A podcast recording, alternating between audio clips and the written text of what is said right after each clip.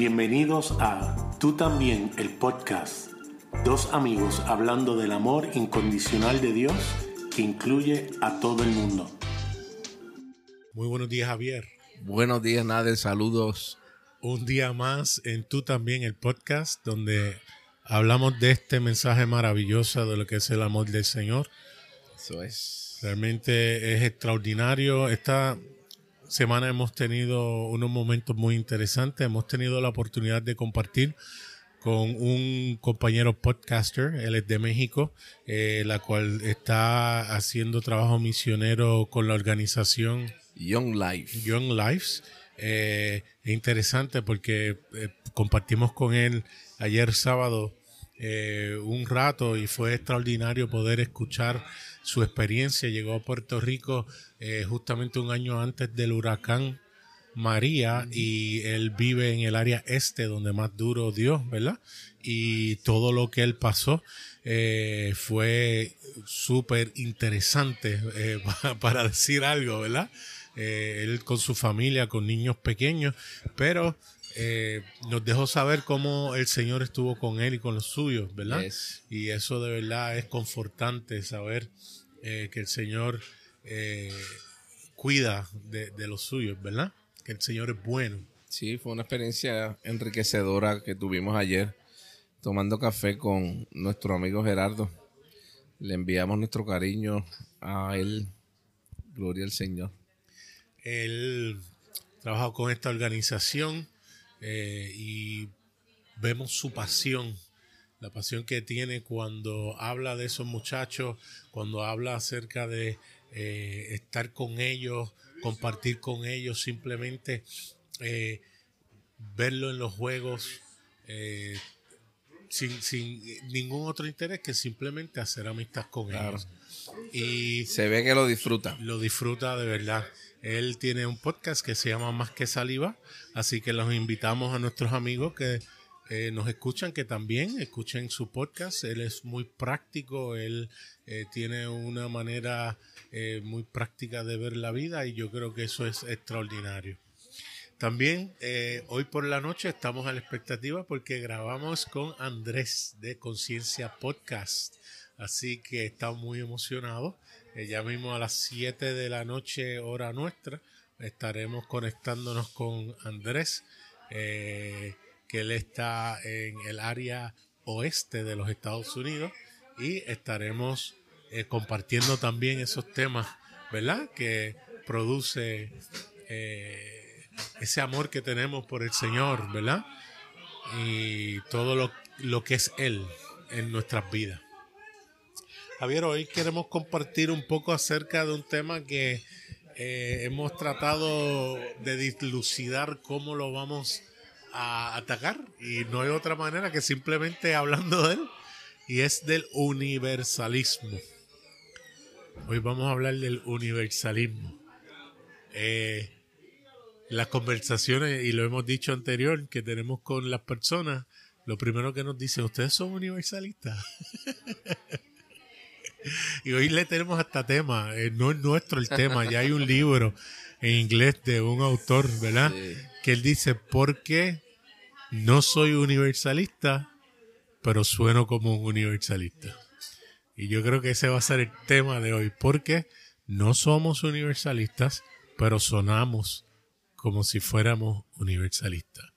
Lo primero que hay que hacer, Javier, es definir temas, definir eh, conceptos, porque si uno no define los conceptos, está el problema que la gente va entonces a asumir de acuerdo a lo que ellos entienden o ellos han definido. Claro y aún definiendo conceptos, el que quiere malinterpretar lo que uno está diciendo lo va a decir.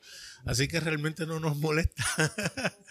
Posiblemente eh, es que la persona no le interesa eh, expandir su conocimiento o simplemente no cree que pueda haber otra definición distinta a lo que nosotros, a lo que ellos toda la vida han creído que es. Claro.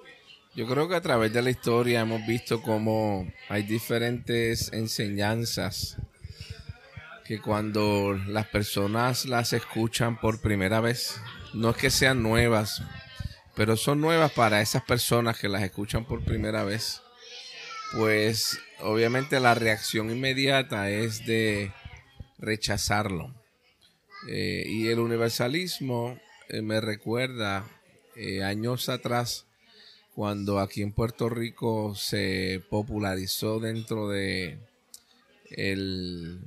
la cultura evangélica el concepto de salvo siempre salvo, que hubo un tiempo que sonaba mucho y los pastores se escandalizaron, muchos de ellos decían, wow, eso no puede ser, salvo siempre salvo, ¿no? Porque entonces vivimos la vida como nos dé la gana y entonces vamos para el cielo. Y obviamente, al no conocer de qué se trataba, porque hay varias vertientes de ese concepto. Y el universalismo también pasa por la misma experiencia. El hecho de que hay personas que tan pronto tú mencionas la palabra se escandalizan y para ellos es inverosímil el pensar que hay un Dios que es lo suficientemente bueno para que eh, salve o haya salvado a toda la humanidad. Eh, y la realidad es que para nosotros, al principio yo creo que nos causaba, no sé qué realmente era lo que sentíamos, pero ahora nos reímos al escuchar a las personas porque realmente entendemos que en muchas ocasiones sí es un problema de definición, como tú dices. ¿Sabes? y obviamente tenemos que empezar por ahí el universalismo, hay varias vertientes y hay personas que piensan que la definición principal o primordial es el hecho de que eh, Dios ya salvó a todo el mundo y no importa lo que la gente decida o haga, eh, al final todos van a ser salvos. Si esa es la definición de universalismo, tú y yo podemos decir categóricamente hoy que no lo somos. No lo somos. Y queremos ser meridianamente claros. No lo somos. Hay quienes dicen en inglés, all dogs go to heaven. Todos los perros van al cielo. Eso es la película de eh, Anuncio no pagado de Disney. ¿Verdad? Eh, sí. Y hay dos vertientes dentro de eso, de que todos son salvos. Está el primero que no importa la religión que sea, seas budista, seas islámico, seas hinduista, seas ateo, eh, no importa, al final de todo, todos van a llegar al mismo sitio eh, que ha de ser un paraíso que en términos de muchas personas en el pasado, lo han descrito como la única manera de realmente restaurar todas las cosas, porque no importa el mal que ocurra aquí o las atrocidades que la gente haga, pues todo será eh, restaurado completamente y todo va a ser feliz y todos van a estar en la nube eh, tocando el arpa y se acabó y se acabó el asunto. Sin la necesidad de creer sin la necesidad de hacer, que luego vamos a aclarar eso, porque nosotros creemos firmemente que no tienes que hacer ni creer para que lo que Dios hizo sea real, porque Él lo hizo independientemente lo que cualquiera haga o responda o crea. Aquí va a ser la diferencia de cómo entonces yo lo percibo, que ahorita lo vamos a estar aclarando. Quiero leer algo rapidito, que hay quien dice lo siguiente, actualmente este, este concepto se designa también como universalismo, la creencia de que puede haber diversos caminos, dadores de vida y vías de salvación en diferentes tradiciones y prácticas religiosas, técnicamente designada como pluralismo salvífico. Es un término que se usa. Claro. En ese concepto, pues todos los caminos conducen al mismo sitio. Eso es lo que se cree, por eso es que es una visión pluralista. Eh, y nosotros, eso no es lo que creemos. La Biblia establece que hay un solo camino. Y ese camino tiene un nombre. Para nosotros es Jesús. Como hemos dicho en otros episodios, Puede ser que en otros sitios no hayan escuchado nunca de, del nombre de Jesús. Pero la persona de Jesús sí se ha hecho real a sus vidas y a lo mejor lo llaman de otra manera, pero es el mismo. ¿Ves? Es como yo decir, este, mi mamá se llama Zaida y algunos me conocen como Javier, otros me conocen como el esposo de Denise, otros me conocen como el hijo de Zaida. Me llaman por diferentes nombres, pero soy la misma persona. Pues lo mismo pasa con Jesús. Y así que eso es importante aclararlo. Nosotros creemos que hay un solo camino. Lo segundo que quería aclarar antes de continuar, Nader, es el concepto de salvación. Porque la salvación se ha definido por mucho tiempo como que es ir al cielo. Y eso no es lo que nosotros creemos. Esa no es la definición nuestra de salvación.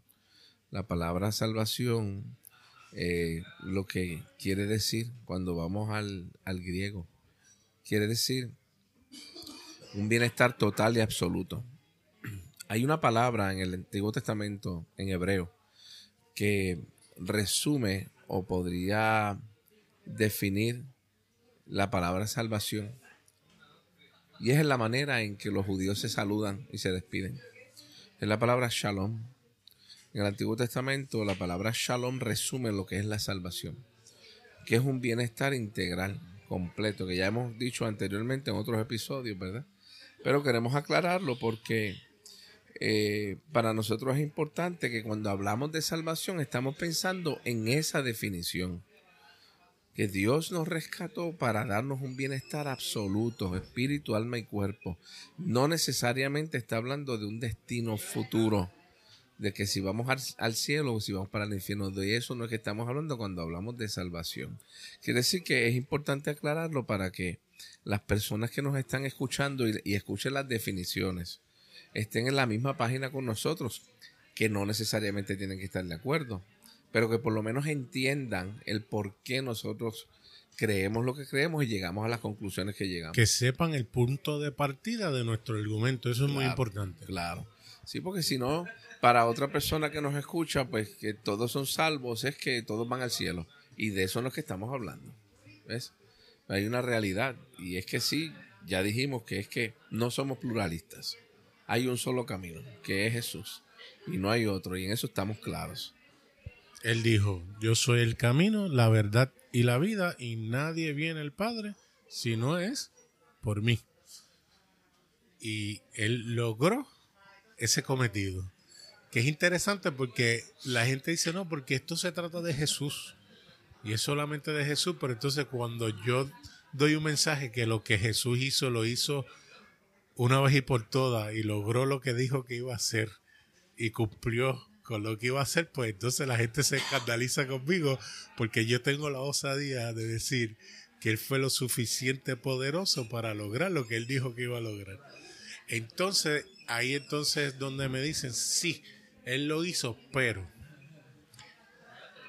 él lo hizo a menos que. ¿Ves? Y entonces ponen todas las cláusulas eh, habidas y por haber para establecer que sí es cierto lo que yo estoy diciendo, pero no es efectuado a menos que la persona no haga whatever es lo que cada eh, grupo eh, diga que tiene que ser para cualificar para eso que Dios hizo en Cristo. Quiere decir que estamos claros que hay un solo camino. Entonces, si la definición de universalista está, quiere decir que entonces eh, todos los seres humanos están incluidos en lo que Jesucristo hizo, de acuerdo a lo que tú estás diciendo ahora. Que toda la humanidad fue incluida en el sacrificio de Cristo, en la muerte, en la resurrección, en la ascensión. Pues entonces, si esa es la definición, nosotros sí somos universalistas. Claro que las personas pueden editar este, este episodio este y decir, ¿ves? que dicen que sí, esa parte. Sí, son universalistas. No, sabes, pero la realidad es que si esa es la definición, entonces sí lo somos. Porque nosotros estamos convencidos de dos aspectos importantes. Número uno, no podemos concebir en nuestra mente un Dios que es amor, que pueda eh, escoger a unos para que participen del bienestar y deje a otros afuera. Nosotros como padres humanos no tenemos, no hacemos eso con nuestros hijos. Imagínate un Dios que es puro amor.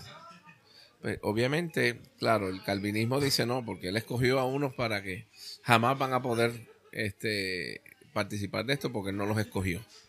Si fuera así, pues entonces realmente es un Dios sumamente injusto.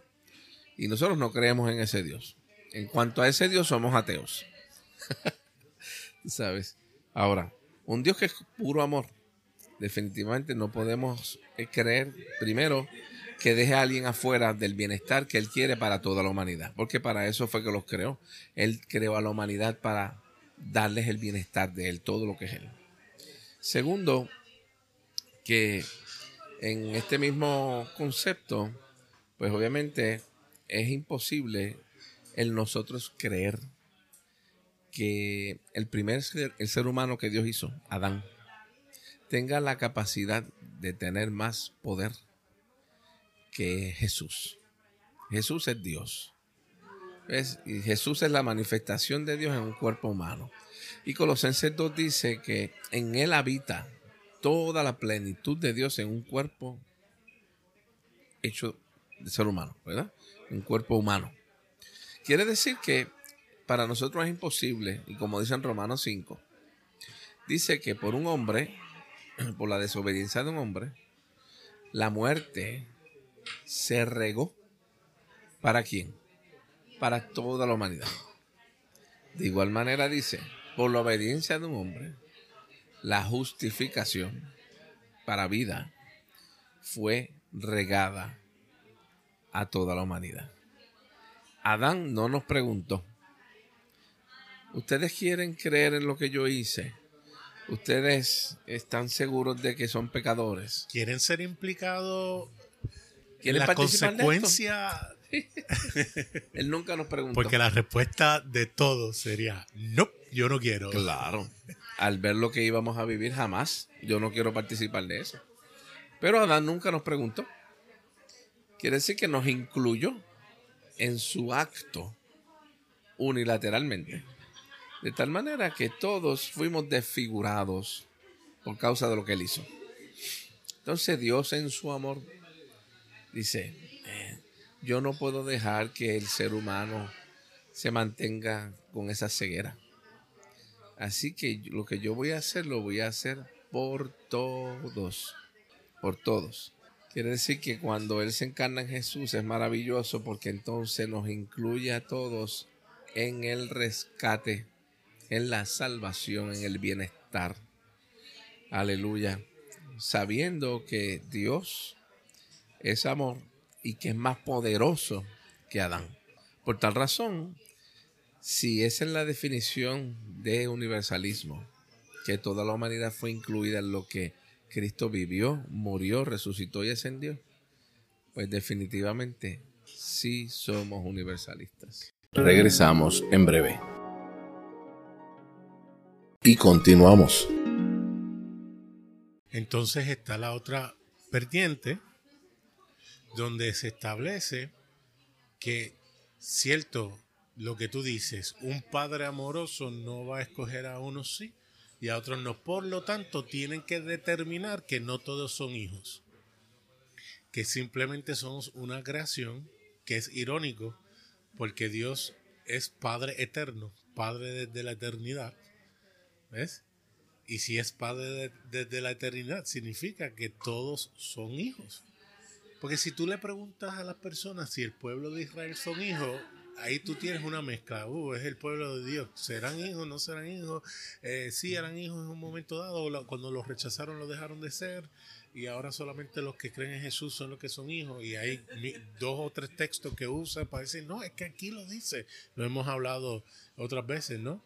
que simplemente lo que está diciendo es que te da la realización de que siempre fuiste, no es que te conviertes en. Exactamente. Pero eso es, podemos abundar eso en otro tema porque eso va a ser, eso es algo que siempre va a tener personas que van a establecer. No todos son hijos, por lo tanto no hay problema. Que si este no es hijo, pues que sufra consecuencias, porque no es hijo. Y pues Dios realmente no tiene que tener el mismo amor y cariño que va a tener por un hijo. Como si una vida es menos importante que otra. O como si hubiese muerto por lo que él sabía que se iban a convertir en hijos, que es la vertiente que usan los arminianos, que dice, no, Dios no escogió porque ellos en eso están claros, que el tú escoger a alguien y obligarlo, a, no obligarlo, pero si tú lo escoges y no hay eh, ninguna opción de yo decidir lo contrario, pues realmente no hay ninguna libertad. Es control, esa predeterminación. Pues yo te, yo, yo te escogí, sabes que haga lo que, haga lo que quiera o no quiera, en un momento dado vas a hacer y, y se acabó. ¿Ves? Que era lo que yo pensaba. Ah, si yo soy de los escogidos, pues no importa lo que haga, voy a morir salvo. ¿Sabes? Porque soy escogido. ¿ves? Entonces establecen eso. eh, Dios, como sabía que tú ibas a escogerlo en un momento dado, pues para ti sí, sí es efectuada esa, ese sacrificio. A los que eh, sí, él murió por todo, pero él sabe que hay un grupo que no lo va a escoger y eso es problema de ellos y ellos son los que se están echando la soga al cuello. En serio, ¿sabes? Tú Sí. pensar así, ¿sabes? Es como decir, y lo hemos visto, hay un meme que hay un salvavidas en la silla mirando y hay gente eh, muerta, ahogada. Y, y el meme dice, no, es que no levantaron la mano eh, para pedir ayuda para ser salvos. Por eso yo no fui y no, no, no bajé a, a- a salvarlo. En serio. O nadie levantó la mano para decir yo quiero ser parte de Adán. Yo quiero ser implicado en esa deformación, en esa enfermedad, ¿no? El virus nos tocó a todos. Pues el antivirus, la, la sanidad, nos tocó a todos. Ahora aquí es donde viene lo interesante de la diferencia del universalista a lo que nosotros creemos. El amor no controla y da espacio para escoger. Si yo deposito, Javier, un millón de dólares en tu cuenta, ese regalo fue libre de yo dártelo.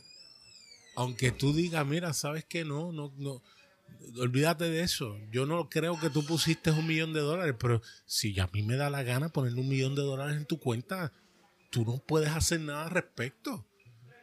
Ah, tú puedes decidir no usarlo y vivir miserablemente el resto de tu vida. Aún más, tú- teniendo el dinero. Tú puedes buscar la aplicación y ver un millón de dólares y decir, nada, eso tiene que ser un error. Pero está en tu cuenta. Dios ha depositado en la cuenta de cada ser humano su infinito amor, su infinita misericordia, su infinita bondad, para que nosotros simplemente nos demos cuenta un día y prendamos nuestros teléfonos y ver la aplicación y decir, wow, esto es mío y entonces decir yo quiero accesar eso. Que va a haber personas que, por la razón que sea, me, me, me, sabe, me boggles my mind porque realmente no lo entiendo, no sé cómo traducir eso en español, ¿sabes? Me confunde el que no quiera participar en ello.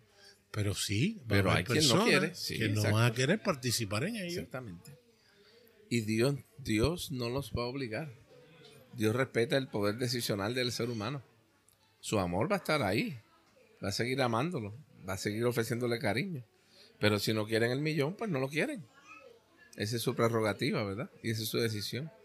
Ahora, yo creo que una manera de explicarlo bastante bien, aparte de, eso que lo, que lo has hecho muy bien, Ader, es eh, la parábola del hijo pródigo, pero en términos del hijo mayor. El hijo mayor era hijo y siempre estuvo en la casa, pero siempre vivió como esclavo. No participó de la herencia. Cuando el padre le dio la herencia al, menor, le dio la herencia al mayor también. Él le dio la herencia y nunca participó de la herencia.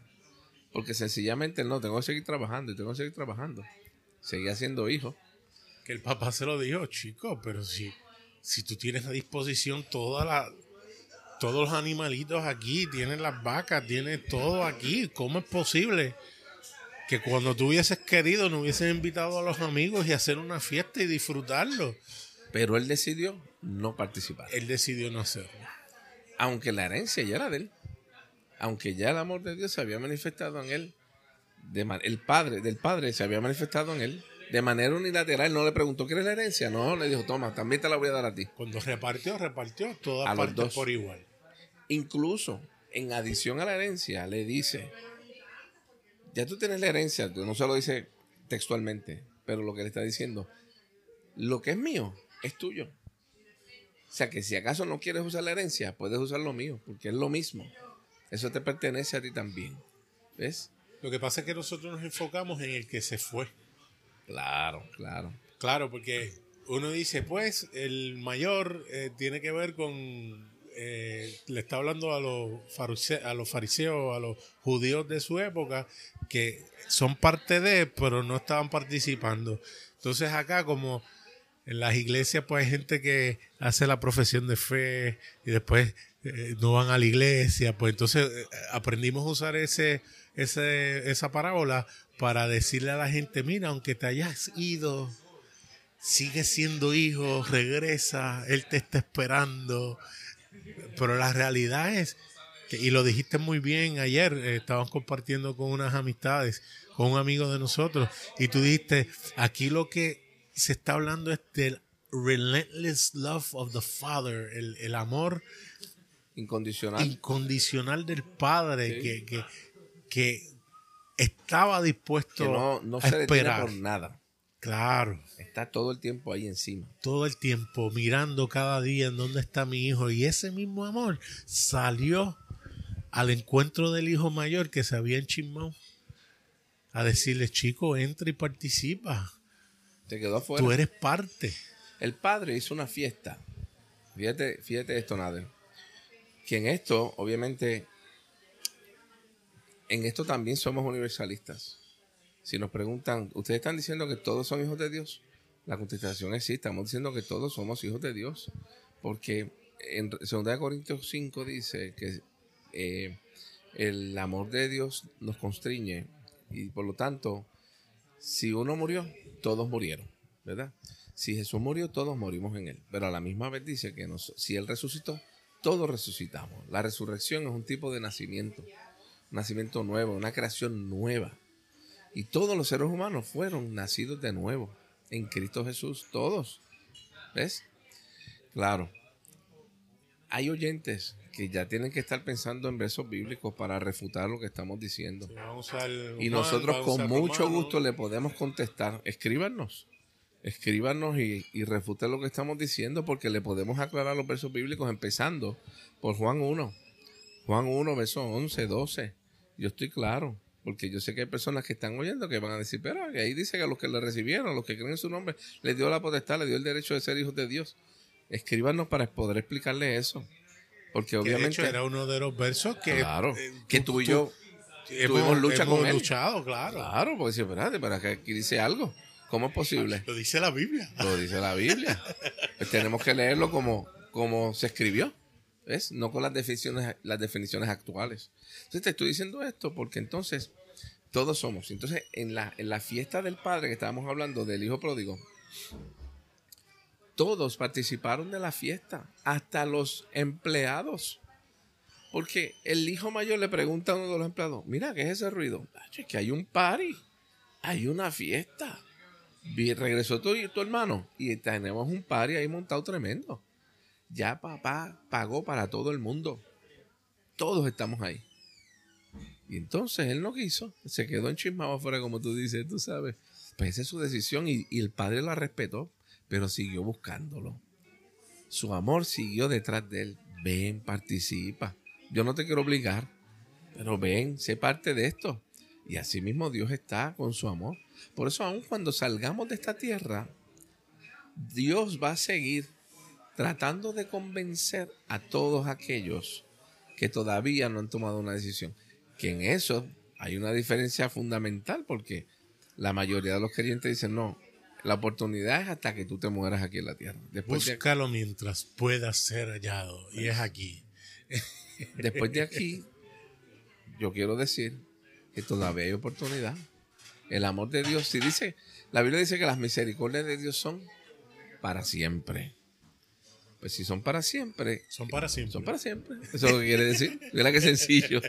Pues son para siempre. No está diciendo mientras esté en la tierra.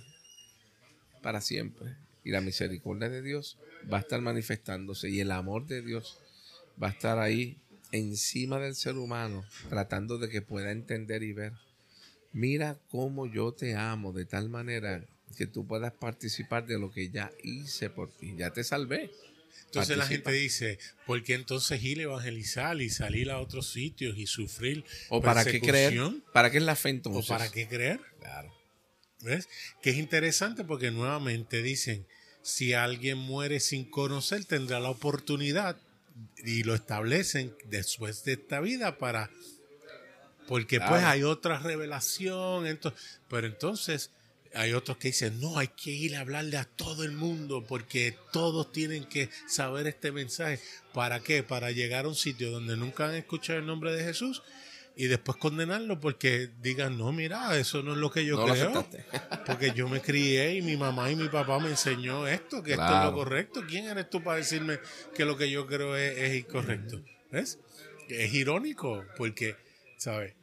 Pero entonces hay otros que son, son más buenos de corazón y dicen, pues mira, si la persona nunca escuchó el nombre de Jesús, pues Dios los va a juzgar de acuerdo a su conciencia y esto y lo otro. Oh, qué chévere. Pues ¿verdad? entonces es mejor no escuchar el nombre de Pues es Jesús. mejor entonces no escuchar el nombre de Jesús.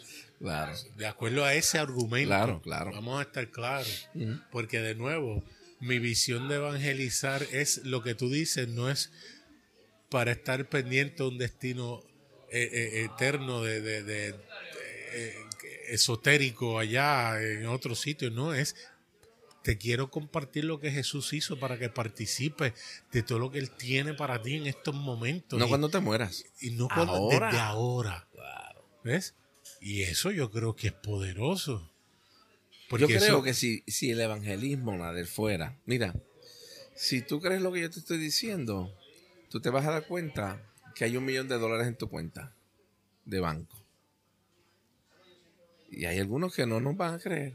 Pero espérate, déjame verificar a ver si es verdad. Porque yo quiero participar de eso. Pues obviamente el evangelismo cobra una, una, es una dinámica distinta no pensando en un destino eterno, sino pensando en el ahora. Mira todo el bienestar que puedes tener desde ahora al participar de quién es el papá que te ama locamente, que está enamorado de ti apasionadamente. head over heels for you, como dice en inglés. Y, y yo puedo entender la razón por la cual esa, eh, eh, eh, ese mensaje de que después de esta vida hay algo más que también lo creemos. Ay, claro. No es que no lo creemos, pero más allá de ser un lugar es una persona, es una continuación de lo que estamos viviendo aquí para toda la eternidad. Y yo puedo entender ese mensaje que después de la muerte hay algo más bueno, bello, porque cuando uno ve las tragedias que suceden, las hambres, la- las enfermedades, la- las plagas, y, el sufrimiento y un niño que se muere antes de su tiempo, pues alguien que diga, espérate, no, hay un lugar donde me encontraré, pero ¿sabes qué? Ese lugar es en Cristo. No tiene que ver con si es el cielo, si es que eh, eh, vamos a estar aquí nuevamente eh, con un- una, un- una tierra nueva, eh, purificada y sus hijos gozando. Lo importante más allá del lugar es la persona, es Cristo Jesús. Por lo tanto, ahí es donde viene la segunda parte por la cual nosotros no somos universal- universalistas. Si la realidad es que todo va a estar bien independientemente de cuando todo esto acabe y todos van a ser salvos, pues entonces viene siendo un tipo de determina- determinismo Determinismo. determinismo en la palabra. Y entonces Dios es un controlador. Dios está controlando todas las cosas y ese libre albedrío que es esencial para que el amor sea real, no existe. ¡Boom! Cabezas explotadas por todos lados. Sí. Porque si todo va a estar bien, pues entonces realmente no hubo ninguna libertad. porque todo va a estar bien. Por lo tanto, la libertad está en que va a haber personas que aún después de esta vida van a seguir rechazando ese amor de Dios. Cuando nosotros lo aplicamos a la parábola que estábamos hablando, entonces se aplicaría de la siguiente forma. El padre va a buscar al hijo mayor. Le dice, ¿sabes qué? Ya yo determiné que tú vas a entrar al party. Así que no importa lo que tú creas, ¿estás de acuerdo o no? Tú vas a entrar a la fiesta porque ya yo lo determiné. Ya yo dije que tú vas a entrar, así que vas a entrar. Pues Dios no es así. Y eso no pasa. De hecho, ese, esa parábola se termina en la en el ruego del padre a que entre el hijo y ahí lo deja. Y no se sabe qué pasó. No se sabe si el hijo entró o se quedó afuera. La decisión del hijo mayor nunca la sabemos. Jesús nunca la dice. Exactamente. Eso es clave, Javier.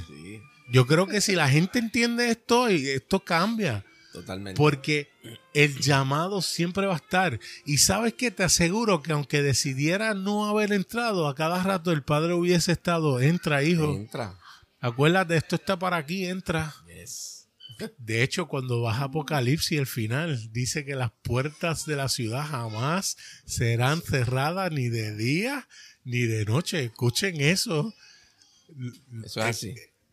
Y siempre va a haber una voz diciendo, vengan, entren, participen. Y el llamado no es, ven Señor Jesús, el llamado es, vengan, entren. Entren a la ciudad para que participen con Jesús. Ese es el llamado en Apocalipsis. y posiblemente habrá gente tanta estadura que por una eternidad resistan ese llamado.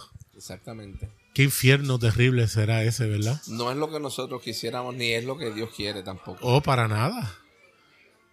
Pero hay gente que no va, no va a querer. No va a querer, no va a querer aceptarlo y no lo va a querer tampoco. Tú sabes. William Paul Young dice, posiblemente será un religioso, indudablemente. sí, sí. Déjame leer Apocalipsis porque esa parte está tremenda. Este, nada.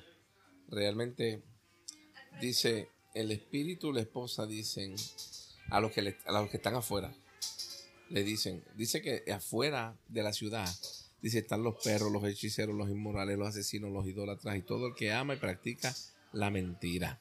¿Verdad? Entonces en el verso 17 de Apocalipsis 22 dice, el espíritu y la esposa dicen, ven, y el que oye diga, ven. Y nosotros, por mucho tiempo, hemos interpretado que estamos hablando, ven Señor Jesús, pero no es lo que está diciendo. Él dice, ven, y el que tiene sed, venga. Y el que desee, que tome gratuitamente del agua de la vida. Es el llamado de los que están en el party. Dice, vengan, entren, sean partícipes de lo que ya es. El que ustedes lo crean no lo, no lo hace una realidad, ya es una realidad.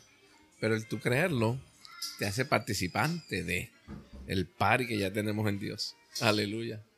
Extraordinario, Javier nuevamente, él dice, no queriendo que ninguno se pierda, más que todos procedan al arrepentimiento. Que cambien su forma de pensar. Si él tiene ese deseo, ¿por qué nos hace a nosotros aliens si queremos tener el mismo deseo que Dios tiene para todos? Y cuando habla que todos procedan al arrepentimiento, no es simplemente por, para pedir perdón, sino que todos se den cuenta de lo que ya Dios piensa de ellos y que ellos piensen igual que Dios piensa de ellos. Nos puedes escuchar a través de Apple Podcast, Google Podcast, Anchor.fm o donde quiera que escuches tus podcasts. También nos pueden escribir a tú también el podcast gmail.com o me consiguen en Facebook Nader Manastra Díaz. O a mí a través de Facebook, Javier en él. Hasta, la próxima.